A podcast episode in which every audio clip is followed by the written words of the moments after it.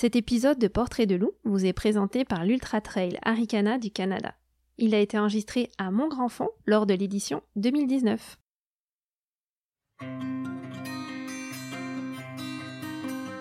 Alors, euh, je m'appelle Aurélien Collet, euh, j'ai 38, bientôt 39 ans. Euh, je vis en Ile-de-France, donc au nord de Paris, dans le Val d'Oise, dans un village, enfin un village, une, petite ville qui s'appelle Bouffémont, en lisière de la forêt de Montmorency. Je sais qu'il y a beaucoup de, Montmorency ici aussi. Je travaille à, à Suresnes en tant que prototypiste et j'ai une petite fille de 5 ans et demi et je vis avec euh, ma compagne.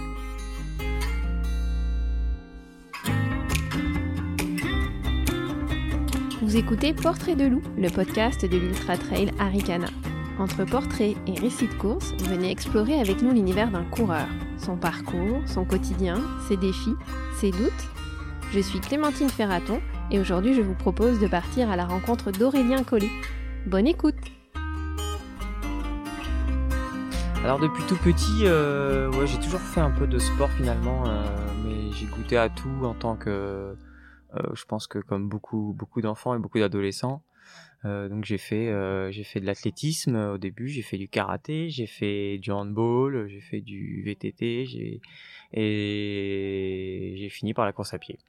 Puis la course à pied, t'as commencé par la course sur route Non, non, pas du tout. Directement le trail. Ben finalement, c'est vraiment en arrivant en région parisienne où euh, bon, moi je venais de la campagne, de la Normandie, donc j'avais un peu peur de de cette grande ville et de de, voilà, de, de, ne plus avoir de, de, cette nature et ces espaces verts. Euh, donc assez rapidement, je me suis mis à courir parce qu'il y avait la forêt pas loin.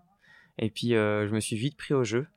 Et donc euh, voilà, depuis que je suis en région parisienne, finalement, je, je cours plus que que ce que je fais d'autres sports. Ok, parfait.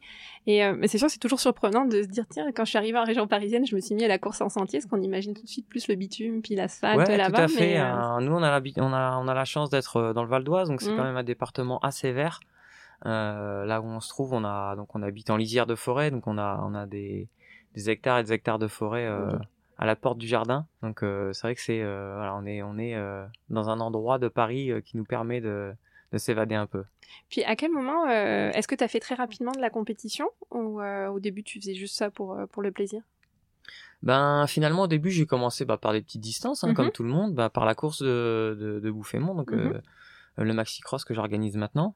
Euh, donc c'était un 15 km à l'époque et voilà, je me suis inscrit un peu euh, sans trop sans trop savoir à quoi m'attendre.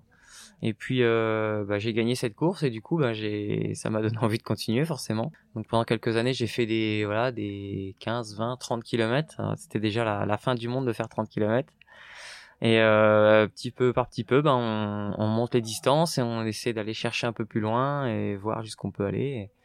On se retrouve à faire des 125 km au Canada. Ouais, c'est ça, des ultras. Donc l'ultra, euh, ça, tu en fais depuis combien de temps à peu près les plus longues distances? Euh, L'ultra, j'ai dû commencer en 2000, en 2013 avec euh, la Maxi Race à Annecy.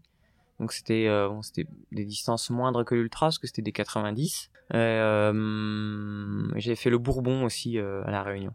Puis là, tu as vraiment des super bons résultats euh, dans, sur la, dans un cours, nous on dit course en sentier au Québec ouais. sur, sur, le trail. Euh, est-ce que euh, est-ce que tu fais ça? Est-ce que tu arrives à bah, tu, dis, tu nous as dit que tu travaillais. Est-ce que tu travailles à plein temps? Comment tu fais pour t'organiser en fait? Que j'imagine que là, c'est des grosses des gros entraînements chaque semaine. Ouais, je travaille à plein temps. Ouais. ouais euh, okay. Bon, bah il faut il faut il faut s'organiser. C'est une question d'organisation. Euh, donc j'ai la, j'ai la chance de vivre avec Tiffen qui pratique aussi ce sport et avec qui on partage beaucoup. Donc euh, euh, je pense que ça aide et, et, et qu'elle me comprend et que je la comprends. euh, après, euh, voilà, il faut courir avant le travail, entre midi et deux. Après, euh, et tu peux nous raconter un petit peu comment ça se passe une semaine euh, typique d'entraînement?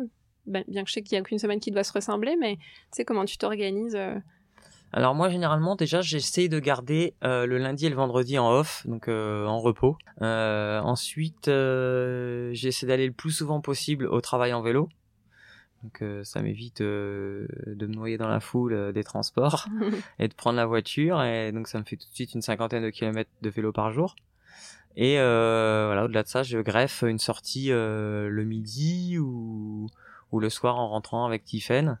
Donc le voilà le, du lundi au vendredi ça se passe comme ça. Et puis le week-end on essaie de faire des sorties un peu plus longues. Mhm. par chez nous en forêt. Ok. Puis le dénivelé, vous arrivez à le trouver dans vos forêts à côté de chez vous Alors c'est ah, bien sûr, hein, c'est du petit dénivelé. on a la plus longue côte doit faire 100 mètres de D+, donc il faut il faut répéter répéter. Ça mhm. c'est c'est vrai que c'est un peu ça peut vite être lassant si on n'a pas d'objectif derrière.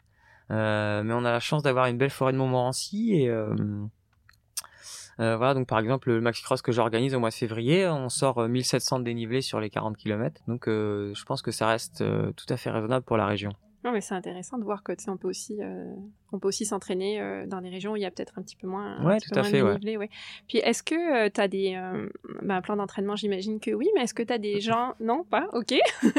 est-ce que donc j'imagine que t'as pas de coach ou quelqu'un qui t'aide Non, j'ai pas de coach. J'ai mhm. jamais voulu avoir de coach. Mhm. j'ai eu plusieurs propositions, mais j'aime bien faire au feeling et comme j'ai envie. Alors c'est vrai que peut-être que ça minimise les performances et que ça avance moins vite. Mhm. Mais euh, voilà, au moins je fais ce que je veux. Euh, les séances, elles me sont pas, elles me sont pas imposées et je fais ça au feeling. Est-ce que tu fais un autre sport? Tu parlais du vélo que tu fais en plus, euh, mais est-ce que tu fais d'autres, tu fais renforcement musculaire ou d'autres d'autres choses à côté Oui, oui, bah oui, du vélo. Mhm. là, en deuxième partie de saison, j'en ai fait un peu plus pour essayer de préserver un petit peu la, carcasse mhm. et euh, le renforcement musculaire euh, surtout l'hiver pendant la mhm. période hivernale pour euh, voilà pour reprendre les bases et avoir une structure un peu plus un peu plus solide pour commencer à greffer les kilomètres dessus. Ouais, parce que c'est une question que, que je me posais aussi. Je regardais un petit peu tes projets, puis de les courses que tu avais faites. C'était un chaîne quand même beaucoup, beaucoup de compétitions. Puis je me demandais comment on arrivait justement à préserver, puis à gérer la fatigue, la récupération au travers de, de toutes ces compétitions en fait?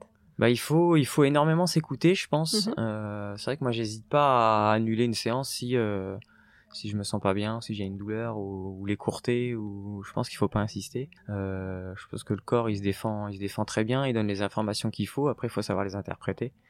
C'est vrai qu'au début tout le monde fait des du surentraînement ou tout le monde fait la bêtise de, de trop courir ou ou d'aller jusqu'à la blessure hélas et euh, voilà il faut avec l'expérience je pense qu'on peut on peut interpréter ces signaux et, et savoir quand il est nécessaire de se reposer ouais d'être plus à l'écoute de, de, ton corps tu fais quand même aussi beaucoup de compétitions à l'étranger comment on gère euh, le décalage horaire? Est-ce que tu arrives euh, très en avance ou c'est pas toujours possible, j'imagine, quand on a un travail à plein temps à côté? non, non, non, non, non. oui, c'est vrai que cette année, on a enchaîné quelques beaux déplacements avec l'Afrique du Sud, la Chine, le Canada, par exemple. Ben nous au niveau euh, au niveau du décalage horaire, on a de la chance parce que c'est vrai qu'on on a tout le temps bien géré, on s'endort à peu près euh, là où il faut quand il faut. Vous n'avez pas de problème de sommeil Donc on n'a pas trop de problèmes de sommeil, non c'est vrai. Donc euh, pour l'instant on l'a pas senti trop. Euh, voilà, on essaie de faire le forcing pour rentrer dans le cycle dès le début mhm. et puis euh, faire une, une, première grosse nuit et, et normalement ça, ça marche à peu près. Ouais. Est-ce que tu sens de la pression euh, quand tu prends le départ d'une course, vu que tu as de, des résultats qui sont de mieux en mieux, en fait? Est-ce que tu sens une pression? Si, oui, comment tu gères ça? euh, Non, j'ai pas vraiment de pression parce que. Hum, enfin, je sais qu'il y, a des, y a des très bons coureurs, euh, même pas forcément connus, partout sur la planète. Et, mmh voilà, là, par exemple, en Chine, en, Chine, j'ai fait également second. De toute façon, à chaque fois que je vais à l'international, je fais deuxième.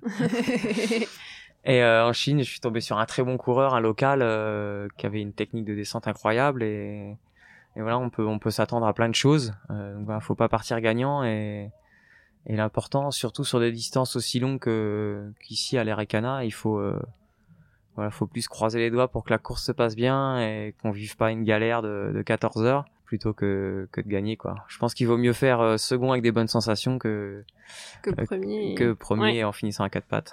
Alors justement, donc là on est le lendemain euh, aujourd'hui, on enregistre le lendemain du 125 km d'Arikana que donc tu as couru hier.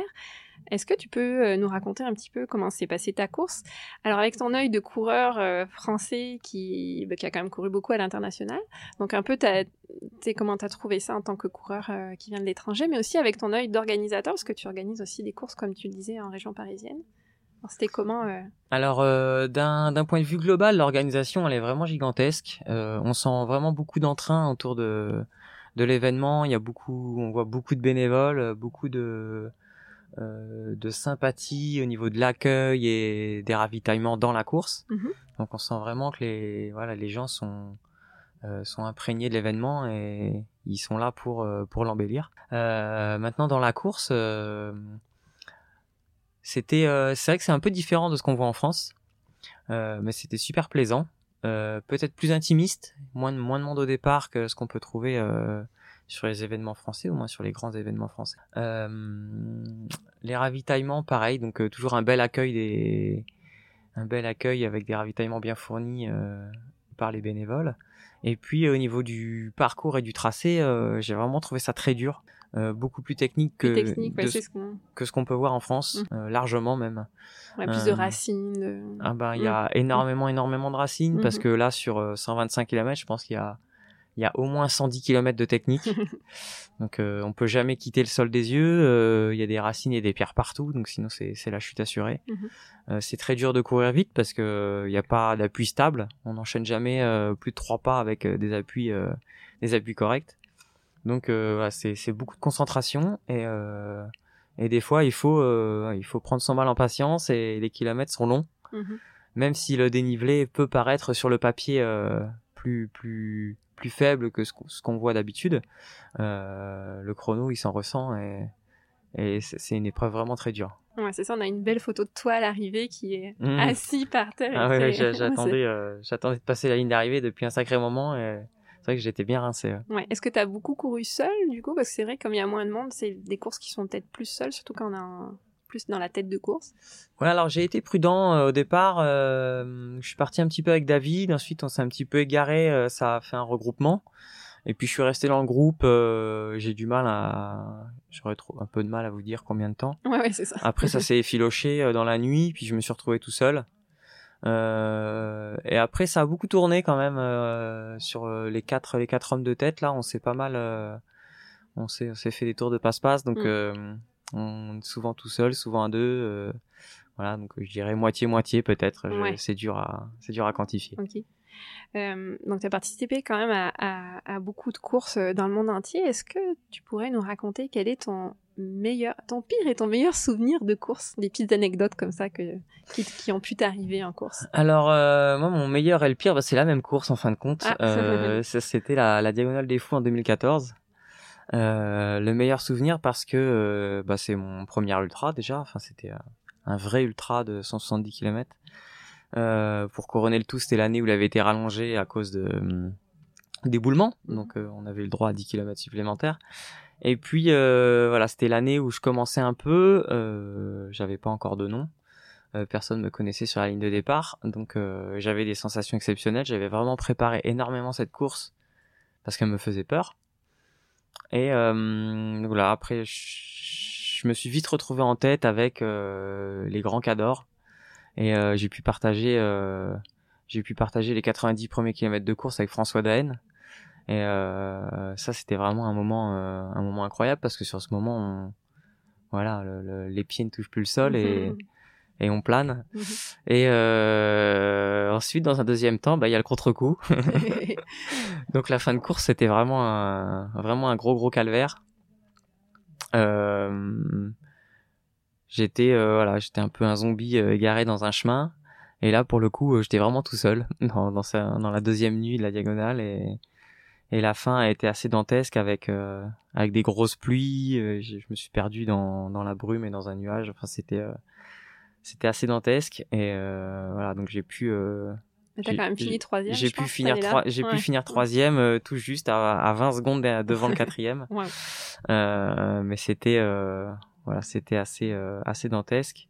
Et euh, à tout se souvenir aussi de la diagonale, c'est l'ambiance qui a, euh, qui règne sur l'île. Mhm. Et c'est un événement. Voilà, les, la population vit pour euh, pour cet événement. Et, euh, et, les coureurs le ressentent beaucoup. On, on est un peu des un peu des héros durant ce week-end-là. Et, mhm. et, du premier au dernier, c'est c'est assez formidable. Là, tu parlais justement pendant la diagonale, tu as vu un, un, passage plus difficile. Est-ce que euh, la préparation mentale, est-ce est -ce que tu fais des choses particulières pour ça? Est-ce que ou est-ce que c'est avec l'expérience qu'on apprend à gérer ces, passages un petit peu plus difficiles qu'on a forcément euh, quand on court des ultras? Alors, euh, non, je fais aucune préparation. Euh, par contre, je pense que hum, voilà, il faut, je pense qu'il faut attendre. Euh, c'est un passage, euh, c'est un mauvais passage de la course. Euh, je pense que tout le monde en a. Hein. Mhm. C'est les, les, les, grands grands jours où tout se passe bien, ça, ça doit être exceptionnellement mhm. rare. Euh, maintenant, quand quand on est dans le creux comme ça, c'est qu'il y a une raison. Donc voilà, on n'a pas assez mangé, on n'a pas assez bu, on a des maux de ventre, on a, enfin, il y, a toujours quelque chose de, de physique derrière. Donc il faut il faut soigner le physique pour soigner la tête. et donc la plupart du temps, la meilleure des choses, c'est la patience. Et puis, euh, quand, quand, si on a la chance que ça, ça revienne dans le, dans le bon ordre, euh, ben on reprend la course avec des sensations un peu meilleures. Et puis, on essaie de finir comme ça. Mais euh, voilà, patience. tu parlais de la diagonale. Est-ce que vous y retournez cette année? Non, non, c'est pas prévu, là. C'est vrai que ça aurait été un, beau dernier voyage. Mais on a déjà pas mal roulé notre boss cette année. Ouais. Et donc, hélas, c'est quoi, c'est quoi votre plan du coup pour euh, les prochains mois euh, On sait pas là. Euh, après la après la Ricana, il y avait pas grand chose de prévu. Donc il y a un il y a un trail local là chez nous, le trail des rois maudits sur des falaises de calcaire, un très très beau trail d'ailleurs. donc on ira faire ça fin septembre, mais ensuite on n'a pas trop de programme. Donc, on a qu'on a notre deuxième trail, le trail des châtaignes mi-octobre, qu'on organise. Donc ça, ça va nous prendre pas mal de temps aussi. Et puis euh, voilà, parmi euh, parmi tout ça, on essaiera de caser encore une course, mais euh, pour l'instant, on sait pas. Ouais, pour l'instant, c'est du repos, récupération. ouais, on va déjà se remettre. Vous prenez l'avion bientôt, là, j'imagine. Dans une semaine. Une semaine, à vous profiter un petit peu du Québec. Une semaine. Mm. Ok, super. Bah écoute, merci beaucoup Aurélien pour ton partage. Et puis, bah écoutez, bonne bonne semaine au Québec, puis bonne récupération pour votre course. Merci beaucoup. Salut. Salut. Bye bye. Vous venez d'écouter l'épisode 14 de Portrait de loup, le podcast de l'Ultra Trail Aricana. Cette entrevue avec Aurélien Collet a été réalisée grâce au soutien de l'Ultra Trail Aricana du Canada. C'est une coproduction événement Aricana et Curiosité. Vous pouvez retrouver toutes les infos sur l'UTHC sur leur site web aricana.info. À bientôt!